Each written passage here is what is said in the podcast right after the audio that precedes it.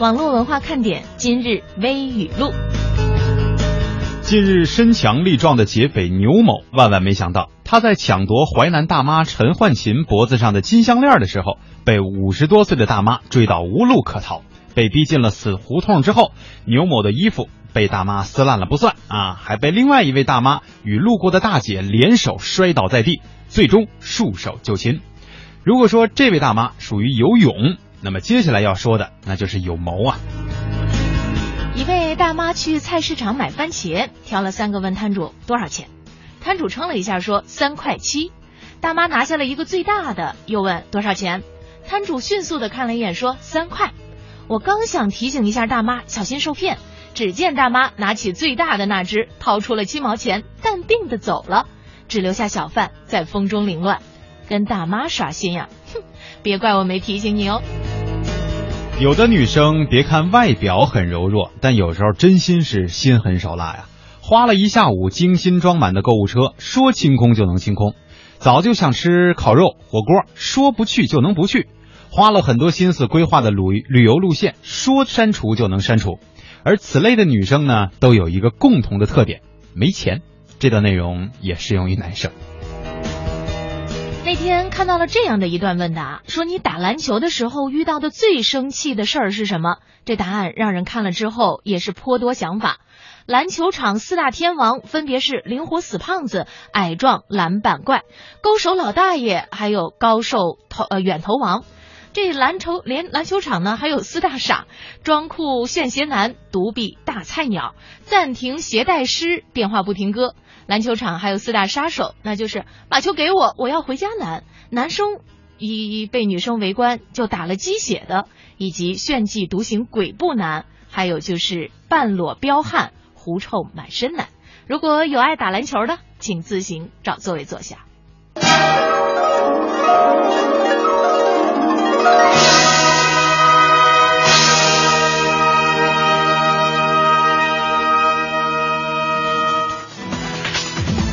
发现这有一个星期没上节目了吧？这舌头 就是爱秃噜啊！对，采访的状态跟上节目脱口秀的这个状态还实在是不一样哈。采访的时候主要听人家说，哎，这上节目的时候得自己说。所以呢，咱这个节目一开始先缓十分钟啊。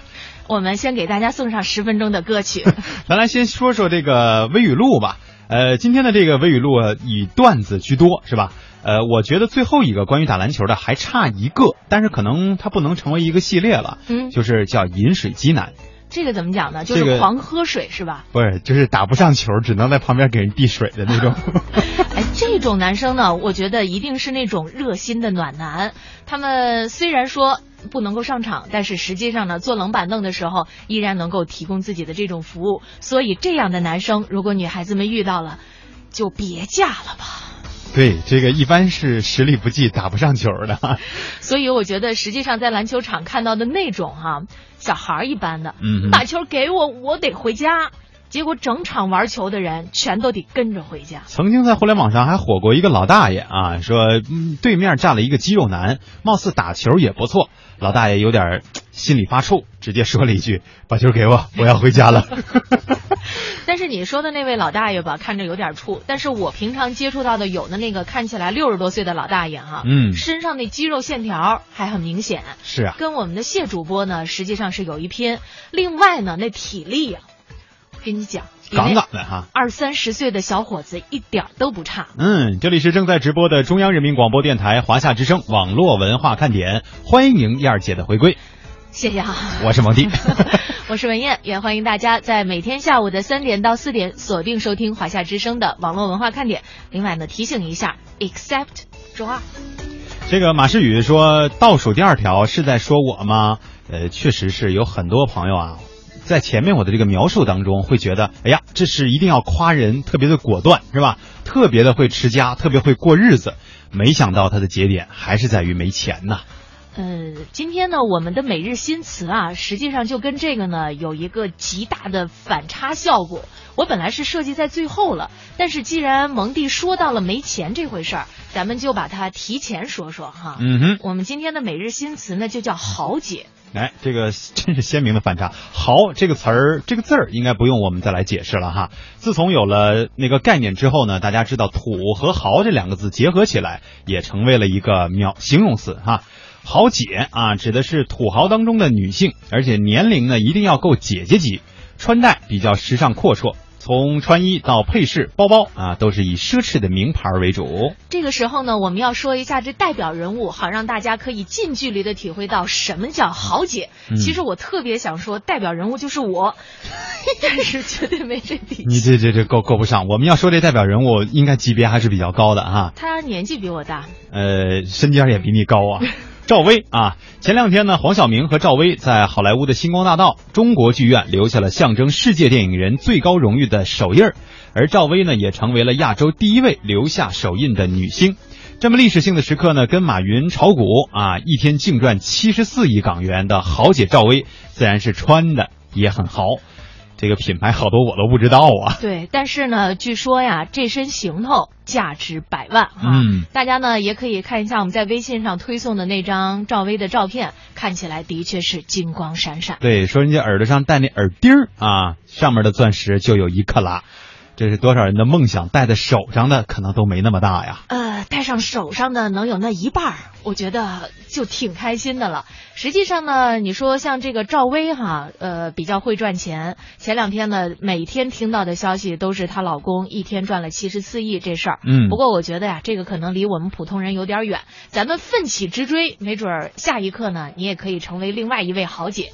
奋起直追就一定要脱离自己的一些这个比较不好的特性，比方说懒啊。哎，对，这个我们曾经说什么叫懒，就是拖延症引起的一系列的综合反应，是吧？啊，今天我们的互动话题就是大家说说自己到底有多懒。嗯，实际上说到有关于懒的这个话题呢，最近我们在英国那些事儿的微博里啊，看到了有一些懒人的懒事儿。哎，我觉得比起这个来，平常我们自己说的那个，比方说。什么懒得吃饭啊，什么特别懒不想上班啊，简直都弱爆了。对，有些人啊，真的是属于技术懒啊。给大家举一个例子，呃，英国那些事儿，这个微博上呢有一个段子说，呃，我有一个声控的台灯啊，一抬手呢，一拍手啊，这个灯就会亮，再拍一下就灭了。可是呢，实在懒得去拍手，所以就把自己拍手的声音给录下来了，然后呢。自己设置了一个程序，在键盘上用一个小小的键来控制声音的播放，也就是说，两手相碰这一声，他都懒得去做这样一个动作，而只愿意去点那么一下。嗯，你说设计这个程序不比那拍一下手更麻烦呀，是吧？嗯。看来这个懒呢是有那么一点技术含量的懒。呃，各位的懒到底是一种什么样的形态呢？在微博上啊，音乐小龙是给我们回复了一下，但是我觉得咱还是别念了吧。这要是念的话，我怕 念这个得念啊。小龙说，他自己的被子啊，两个多月没洗，昨天才刚洗。嗯，以观后效啊。我们看看大家怎么回复。两种互动方式，欢迎大家和我们来进行互动，说一说你到底有多懒。这两种互动方式啊，一个是微博，一个是微信。啊，一到下午就犯困，你说这可怎么办呢？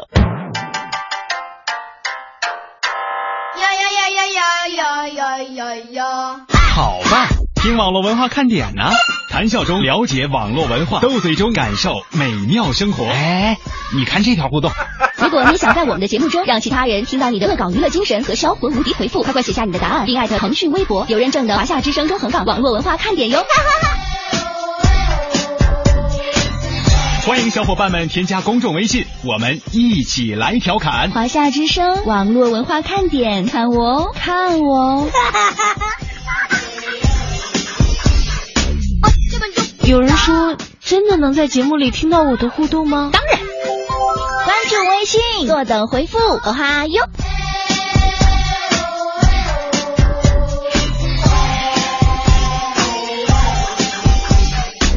嘿，我那边呢？冉冉妈？我觉得这个懒呢，多少带了那么一点点的还可以接受的意味哈。说最懒的一次呢，做了一顿蔬菜饭，吃了三顿，放在压力锅里一直保温，因为做起来太麻烦，小孩又喜欢吃，索性呢一次就多做点，花了两个小时。嗯，还有的朋友呢，我觉得现在啊，顺应这个网络时代的购物风格，也形成了一种懒惰，比如说啊。这个买东西，如果说这个商家他是三天左右送到，或者是两天左右能够寄到你这里啊，我觉得得犹豫一下了。哎呀，这个东西我什么时候去取呢？是吧？什么时候他给我送来呢？他给我打电话，我还得给他安排时间。不行，我没没这个空啊，我懒得去下楼去拿。那这样吧，我在另外的一个电商网站上说是好像隔天就可以送到，是吧？而且能给我送到家门口来，我只要开个门就可以。这也是懒的一种方式，一种展现。啊也许到后来呢，连这个门呐都懒得开，让你那无人机直接从窗户给我送进来。闹钟你别闹啊！说萌萌弟，你问问赵薇家还要亲戚不？我想做他们家亲戚。这个关键你是安徽人吗？关键我也不认识赵薇啊。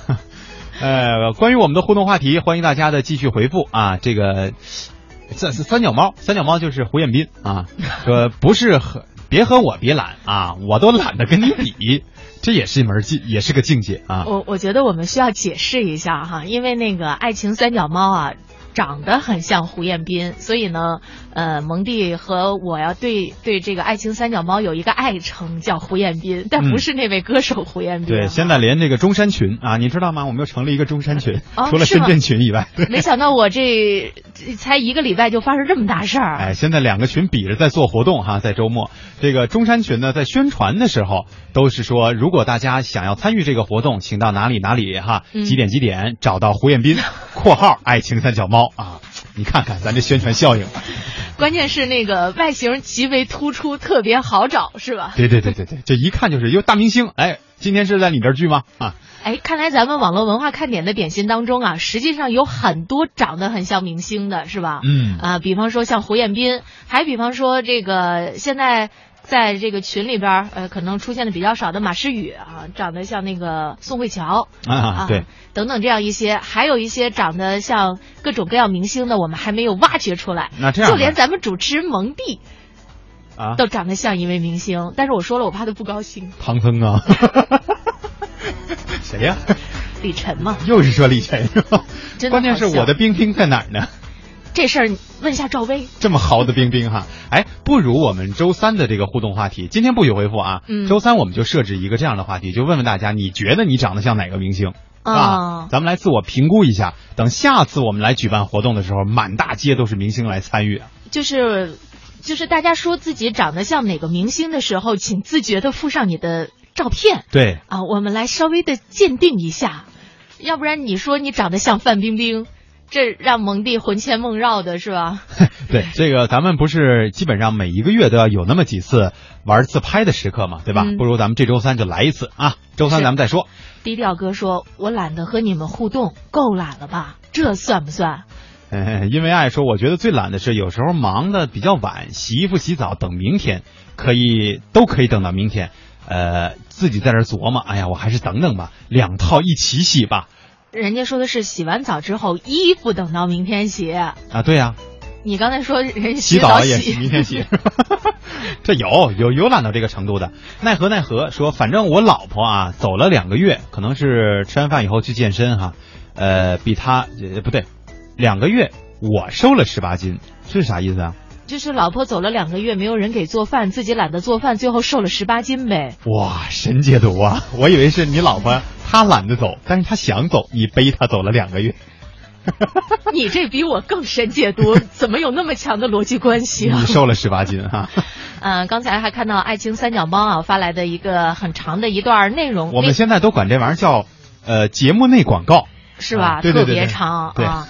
呃，爱尔兰咖啡呢，节目内广告就是点心们到到哪儿？到大洋山啊？还对，是这是代表深圳群的，这个嗯爱情三角猫是代表中中山群群的现在这俩群可劲儿飙啊！我跟你，咱们其他的还有没有出来秀一下的？哎现在人真的是很火爆哈。嗯，我们给大家一些互动的时间，来关注一下我们今天的内容。今天呢，高考仍在继续当中，在这里我们也祝愿所有的呃曾经听过我们节目的高考学子们，今年能够考到好成绩，嗯考上自己心仪的学校。另外呢，没有听过我们节目的高考学子们，也依然给你祝祝福啊。对，今天下午应该是正在考外语哈。会有这个听力的这个时段。哎，你有没有这种感觉？就是每年高考的时候，实际上还是会做噩梦，就是梦见自己当年高考的时候没有找到地儿。啊对对对，各种各样的情况嘛就没。有考上要去复读。哎，笔没水儿了，什么这个考题拿出来就是做完了以后跟别人一对，完全不是那么回事儿，是吧？对啊，就是嗯我们那时候考完了，大家不都对题嘛？嗯然后有一个同学就是拿到那个答案之后说：“哇，我选择全都答对了，数学选择全都答对了。哎呀，不错嘛！”嗯、然后旁边一大哥特别淡定的说：“你看的是物理的那答案。你看的是去年的。今天的这个高考这个数学题啊，是在湖北的那个高考试卷当中出现了两个词儿，网友们都觉得特别的神奇。一个词呢是那个动物啊，这个鳖。另外呢，那个后边那个字左边是一个月字旁，右边是一个需要的需。嗯，这两个字呢分别念憋和闹哎，啊。另外的一个词儿呢叫羊马啊，羊是太阳的羊，马就是这个动物哈、嗯，这两个词儿呢是出现在文科的数学卷上。呃，数学考试出现古词儿啊，这个确实挺奇葩的。就算是文科，难道也要懂这么多吗？哎，你在想，如果将来那时候我们高考的时候遇到这样的，你会不会整个人都不好了？肯定是啊，就是我这刚考完语文，好不容易能考数学了，你突然又给我玩语文啊？哎，这两个词呢是涉及到了九章算术商公里边的知识。九章算术大家应该在学历史的时候听说过吧？是吧？呃，这是咱们国家很古老的一本有关于数学方面的一本著作哈。呃，在这个里边呢，就出现了憋闹啊等等的这样的一些词汇。然后呢，有这个网友就说难出了新高度。还有呢，朋友说下午考几何的时候出现了九章算术当中的憋闹啊，据说是物理图像。我是文科生啊。另外还有网友说，反正是要哭了，考数学竟然题目里有不认识的字，也是醉了。实际上，我们平常在答数学卷的时候，经常看到的是小明、嗯，小红。哎，俩人一一快一慢对着走，要不然就放水，是吧？呃，憋闹和养马，起码在这回是第一次看到。当然，这两个字呢，也很容易的就让大家能够想到他们是有谐音的哈。嗯这个憋闹就和别闹发音比较相似，有不少网友网友就开始吐槽说：“初卷老师你别闹啊！”还有人说这个别呃别闹，还是回家养马吧。这个跟我们刚才说的这个词也是能够接近的，甚至呢，憋闹这个词已经成为了湖北高考的代名词，用于两个字来证明你是湖北高考考生啊。呃，还有一些网友也发现了湖北的数学卷啊，喜欢古代数学。嗯有一位网友呢，他就表示说，出湖北数学卷的人到底有多喜欢九章算术？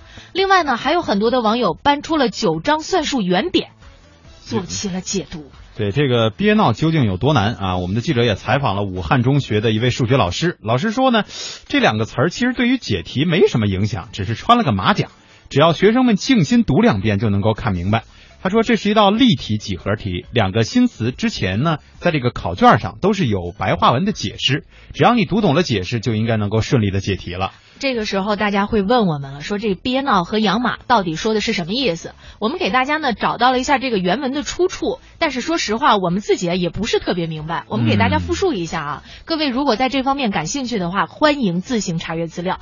这个憋闹呢，指三角锥体。九章算术商公当中有这样的记载说，斜解立方得两欠堵，呃，斜解欠堵，其一为养马，一为憋闹。养马居二，憋闹居一，不义之律也。和两憋闹三而一，验之以奇，其行陋矣。这说啥呢？另外一个养马的解释啊，说也叫角梁，中国古代建筑的一种结构，用于四额屋顶。呃，下两头屋顶转角四十五度线，安在各脚架正侧两面焦点上。咱这儿有没有干建筑的呀？我想知道。嗯，要是如果我们听众朋友里边有这方面的哈、欢迎给大家做一下解读。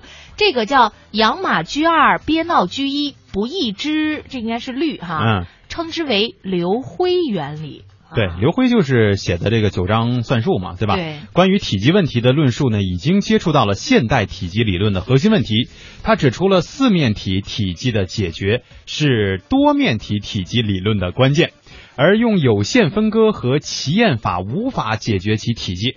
为了解决这个问题，他提出了这样的一个概念啊，就是斜解欠赌，其一为养马，一为别闹。哎呀，行了，听明白了吗？没有。算了吧。所以我觉得世界那么大，知识那么多，我们实际上还是有很多的这种可能去学习这些，尽管看起来用到不多，但是实际上让你一讲话的时候，立马觉得你高大上的这样的一些词汇哈。嗯，对，呃，所以今天我们给大家做一个介绍，也可以呢，大家利用互联网来好好的学习一下。毛小雪说懒的这个话题，我还好啦，不是很懒，反正今天的事情我不会留到明天去做，一定会当天完成任务。我懒呢，就是心情不好，谁我都懒得理呢。啊，因为毛小雪，我感觉是一个性格比较开朗的姑娘，嗯，呃，所以呢，这心情不好的时候，可能还真是比较少见。对，小瓶盖说：“我可以说我是不懒的人吗？像那些高科技可以省时间的，我觉得那也不叫懒，呃，可以节省时间，让自己想干嘛干嘛呀，对吧？对呀、比方说拉链的发明，让我们节省了多少的这个时间？系扣子是吧？你一颗一颗的系起来，那也是实在特别麻烦。呃，这两天高考呢，我觉得在媒体上啊、很多有关于高考的内容，在咱们广东啊，也是有各种各样的这种景象。广东呢，很多的朋友喜欢煲汤，是吧？嗯于是呢，有的家长就送饭煲汤啊，还有的妈妈们呢，组团穿着旗袍，啊，我明白这个意思，旗开得胜是吧？哎，那我觉得要是爸爸的话，应该穿马甲，霸嗯道成功。哎，有道理啊。另外呢，还有一些家长现在真的是很有心，会利用互联网上的一些工具，比如说 App 来记录下来孩子整个应考的这个全过程，嗯从他进校门是吧，出来的这个表情，然后跟他谈心啊什么的，也都会发在自己的这个社交网络当中。当然，也会每年都会感到这种火急火燎的情况，对吧？嗯，所以就是什么送准考证的。对，啊找错了考场的啊。对，我说这有多懒，提前都不能去踩一下点吗？嗯，这当然这一天可能大家都有一个共同的心愿啊，就是考的都会，蒙的都对。呃，有关于青少年的话题，实际上还有很多。我在想，这些同学们呀，在高考之前、嗯啊，我觉得能想到的一个景象是，孙悟空被压在五行山下那个洞口。是吧？那个样，高考之后呢，就是从五行山下窜出来的那副模样，对，是不是？这个假期让各位可以有充分的时间来上网啊。嗯，这个有很多人说，哎呀，今天一结束啊，社会上又多了很多闲散人员啊、啊。这帮孩子到底都会玩些什么呢？呃，甭管是玩什么吧，首先我们要提醒大家的是要注意安全，尤其是那些喜欢户外的啊。嗯另外一方面还要注意的安全就是网络上的安全了。对，呃，在第二届国家网络信息安全宣传周公布的一项调查显示，百分之五十八的中国青少年网民对互联网非常依赖，或者是比较依赖；百分之六十的青少年网民信任互联网上的信息，百分之五十四的青少年网民认为中国网络环境安全，比例都高于网民的总体水平。那截至二零一四年十二月底，中国青少年网民规模达到了二点七七亿，占。总体网民的百分之四十二点七。嗯，这份由中国互联网络信息中心发布的报告说呢，青少年年龄小、阅历少，对互联网信息的信任度还是比较高的，但是对于信息真伪也缺辨辨识能力，缺乏对于互联网安全问题的防范意识，缺乏自我保护能力，在遭到遭到这种网络安全问题的时候，受到的伤害也就会更加的严重了。哎，是这个相关负责人说，青少年的网络安全问题不是简单的互联网问题，或者是简单的青少年问题，而是需要各方面充分参与才能解决的。工信部电子一所网络与信息安全研究部高级工程师张慧敏介绍说，近年来许多发达国家将青少年网络安全意识教育作为国家网络安全战略的重要内容之一，强调青少年意识提升对于社会整体网络安全意识提高的重要作用。包括像美国、德国、日本等国就叫就青少年网络安全是专门立法。另外，北京邮电大学互联网治理与法律研究中心的主任李玉晓认为说，培养未未成年人在网络环境下必备的适应能力、生存能力和成长能力，应该作为网络安全教育的重要出发点。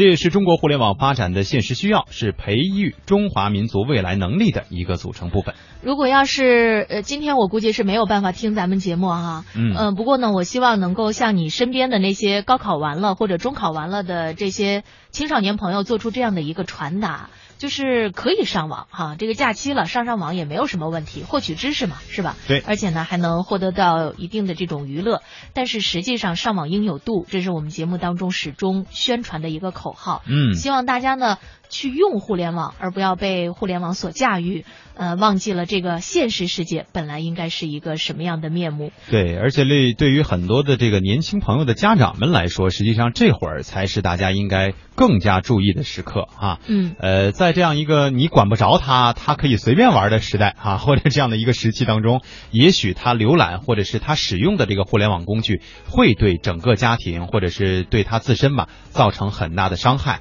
无论是内容还是在支付方面，都需要我们的这些家长们能够更清晰的认识到孩子是不是已经掌握了真正畅游互联网的技能。陈子健旅途中也写了很大的一段话，但这个不是属于这叫什么站内广告，还是叫场内广告？嗯，节目内广告对，节目内广告啊，啊。他说，呃，下午好阔语啊，就说家里人都在家忙活，就选择出来工作。今天休息，一大早呢就起来打扫卫生、拖地、给鱼换水。啊、今天的微语录啊，说有勇有谋的大妈挺给力。他说第三条不赞成。呃，越没钱就越想出去，边做临时工边玩儿。最后一条呢，他说自己属于那种高瘦远头男。